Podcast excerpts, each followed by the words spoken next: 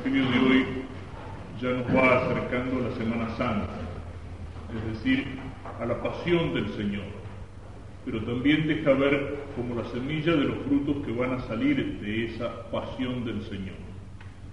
Este grupo de judíos venidos de muy lejos, de Grecia, pero que han oído hablar de Jesús y quieren conocer a Jesús.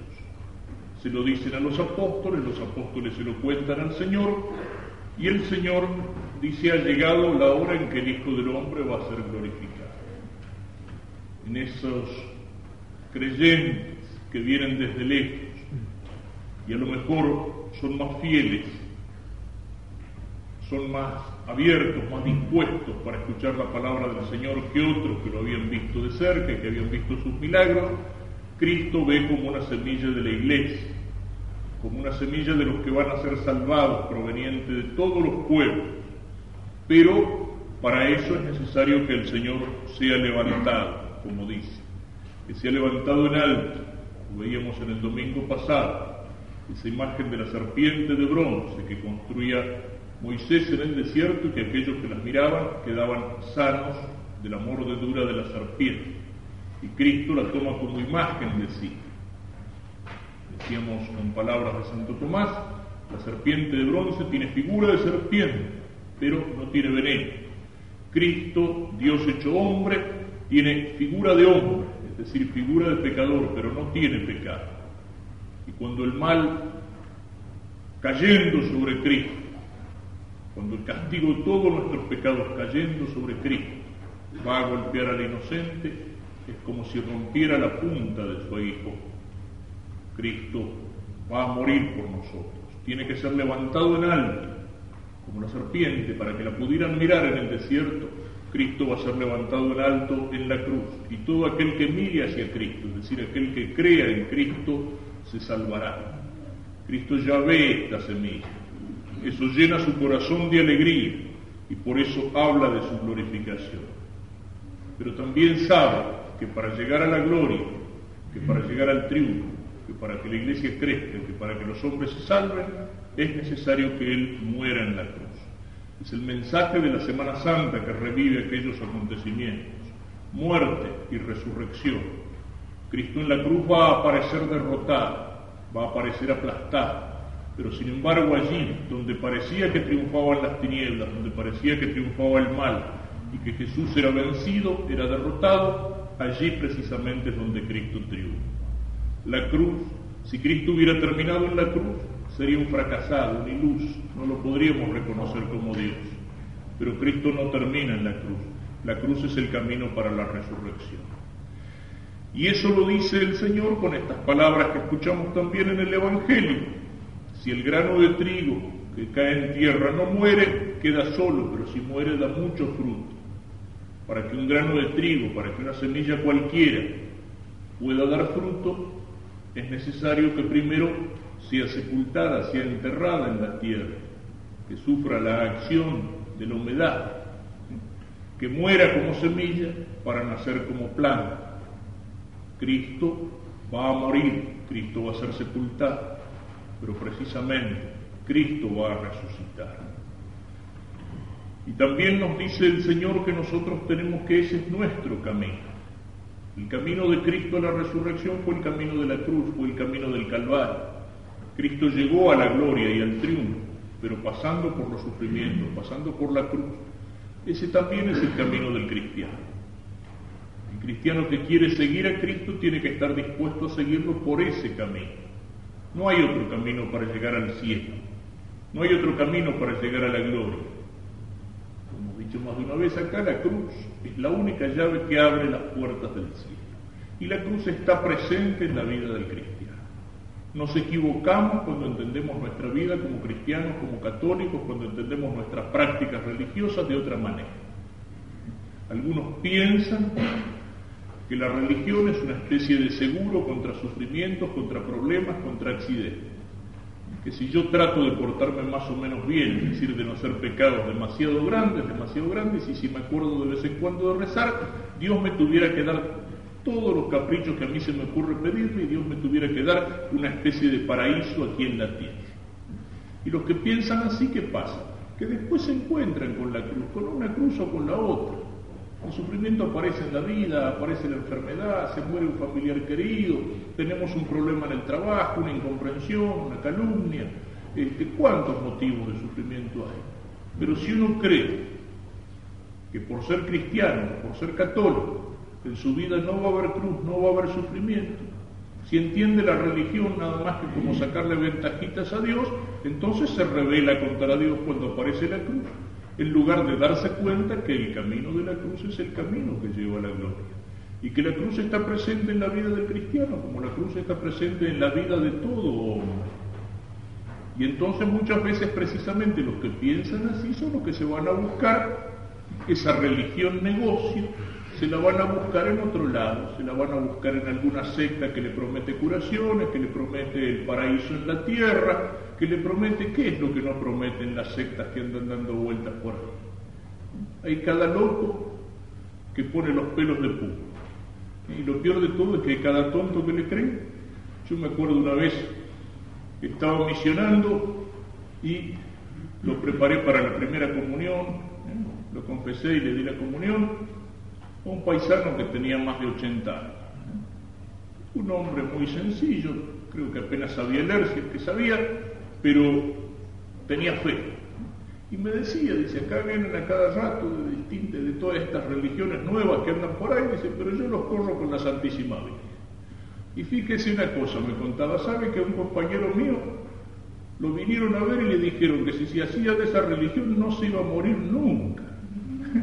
Y el otro se la creyó y me dice el viejo este, y ahí lo tiene, ese paralítico y boqueado. Pero le habían prometido eso, que no se iba a morir nunca. Y el pobre tonto se lo creyó.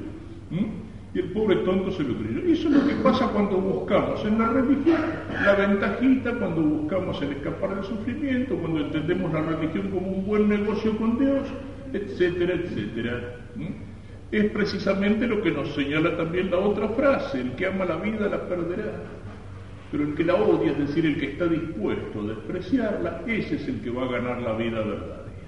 Pero a veces nos olvidamos de la vida verdadera, de la vida del alma, de la vida de la gracia, de esa vida que no pasa nunca, de esa vida que no la puede quitar ni siquiera la muerte del cuerpo, de esa vida que es en el cielo una vida junto a Dios, ahí sí, de bien y de felicidad sin mezcla de mal alguno.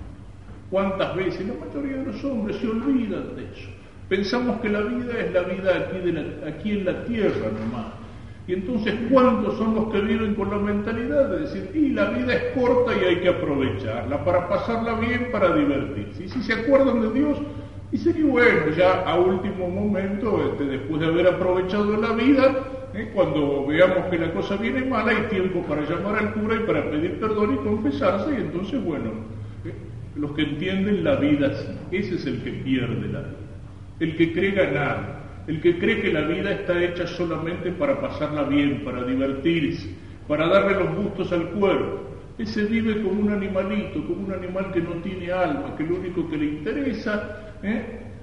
comer, lo único que le interesa es tener relaciones, lo único que le interesa es dormir y pasarla bien. Pero si uno vive por Cristo, uno tiene que estar dispuesto a jugar su vida por Cristo. Uno tiene que estar dispuesto a jugar la vida por la verdad. Uno tiene que estar dispuesto a seguir a Cristo, aunque eso cueste. Uno tiene que estar dispuesto a lo mejor a privarse de cosas que nos pueden parecer lindas y divertidas, pero que no están bien. Uno tiene que vivir la caridad, aunque la caridad muchas veces sea una virtud heroica. Eso lo dijo Cristo. Cristo no nos prometió el paraíso en la tierra. Cristo no dijo al que me sigue le va a ir bien en todas las cosas. No, el que me sigue tiene que estar dispuesto a seguirme por el camino del Calvario para llegar a la gloria. Cristo lo dijo bien clarito. El que me sigue tiene que estar dispuesto a cargar la cruz. No es que la vida del cristiano sea solamente cruz. La vida del cristiano también está en las gracias y las bendiciones de Dios y todas las cosas buenas y todas las cosas lindas que el Señor ha puesto en el mundo y que nos da para nosotros. Pero en la vida del cristiano, incluso cuando aparece la cruz y el sufrimiento, junto con la cruz, el Señor nos da fuerza para llevar la cruz. El Señor hace con nosotros lo que hizo durante la pasión del Señor en el Via Crucis ese Simón Sireneo, que lo ayudó a Jesús a llevar la cruz. La cruz está presente, la cruz del sufrimiento está presente en la vida de todos los hombres, católicos o ateos o lo que sea. Pero en aquel que tiene fe, que tiene fe en Dios, la cruz se hace más liviana porque Cristo pone el hombro para que podamos llevar la cruz. Y entonces ya no la llevamos sola con nuestras pobres fuerzas humanas, somos tan flojos, tan débiles, tan cobardes. Es el Señor el que nos ayuda a cargar la cruz. Esa es la diferencia que tiene en la vida del cristiano, en la vida de aquel que tiene fe. Esa es la diferencia que tiene la presencia de la cruz y la presencia del sufrimiento. El cristiano, el católico que lo es en serio, sabe que Jesús le da su gracia, le da su fuerza para llevar la cruz. El cristiano y el católico que toma en serio su vida cristiana sabe también que no hay ningún dolor, ningún sufrimiento inútil.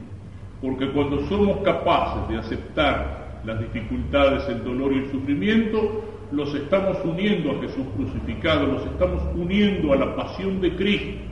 Y entonces esa cruz se transforma en la llave que nos abre las puertas del cielo ese dolor ofrecido al Señor, esa dificultad ofrecida al Señor, esa dificultad que ponemos en las manos de Jesús crucificado, es mérito para la vida eterna, es gracia para conquistar la vida verdadera, la vida que no pasa, aquella felicidad que el Señor nos promete y que ningún sufrimiento humano nos podrá quitar. Y hay una última cosa en este Evangelio. No pensemos que Cristo, porque era Dios, iba a la cruz, iba al sacrificio, contento, contento, como si no fuera a pasar nada, como quien va a una fiesta. No, al Señor le costó padecer por nosotros. Una cosa es que estemos dispuestos a cargar la cruz y otra cosa es que nos sintamos el peso de la cruz o el peso del dolor, lo sentimos. Cristo también lo sintió. De qué manera tremenda lo siente al comenzar la pasión en el huerto de los olivos. Toda la humanidad de Cristo, toda su sensibilidad se revela en frente al sufrimiento que él sabe que le va a cargar encima, que le va a venir encima. Se revela de tal forma, de tal forma siente Cristo el dolor y el sufrimiento que nos dice el evangelista San Lucas, que era médico, nos cuenta que sudó sangre. Es decir, la tensión de Cristo hizo como que se rompieran venitas, vasos y Cristo sudaba un sudor de sangre que llegaba hasta el suelo. El Evangelio de hoy tiene algunas frases que es como un anticipo de esa oración de Jesús en el huerto. Mi alma está turbada, dice Jesús. ¿Qué diré? Padre, líbrame de esta hora. Siente el temor enfrente a aquello que va a venir. Pero sabe que es la voluntad de Dios. Sabe que es el camino elegido por Dios para salvar. Y entonces, así como en el huerto va a decir que no se haga mi voluntad sino la tuya, también aquí. Le voy a pedir al Padre que me libre de esto. si para él, para eso he llegado a esta hora. Padre, glorifica tu nombre. Jesús mira su propia vida, su destino, su misión, el sentido que tiene su encarnación y su presencia entre nosotros y sabe que es necesario que la semilla caiga en tierra y muera Sabe que es necesaria la cruz y que es necesaria la muerte como un camino para el triunfo, para la resurrección.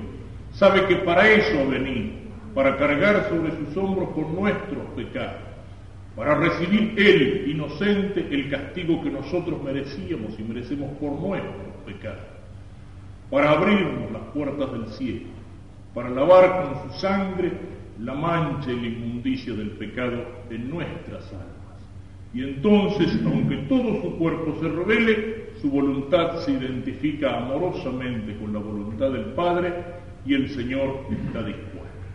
Y sabe que cuando sea levantado en la cruz, esa aparente derrota va a ser verdaderamente la glorificación, la del Padre, la de Cristo y la de todos aquellos que miran hacia el Señor crucificado, crean en Él y alcancen, gracias a Él, la salvación.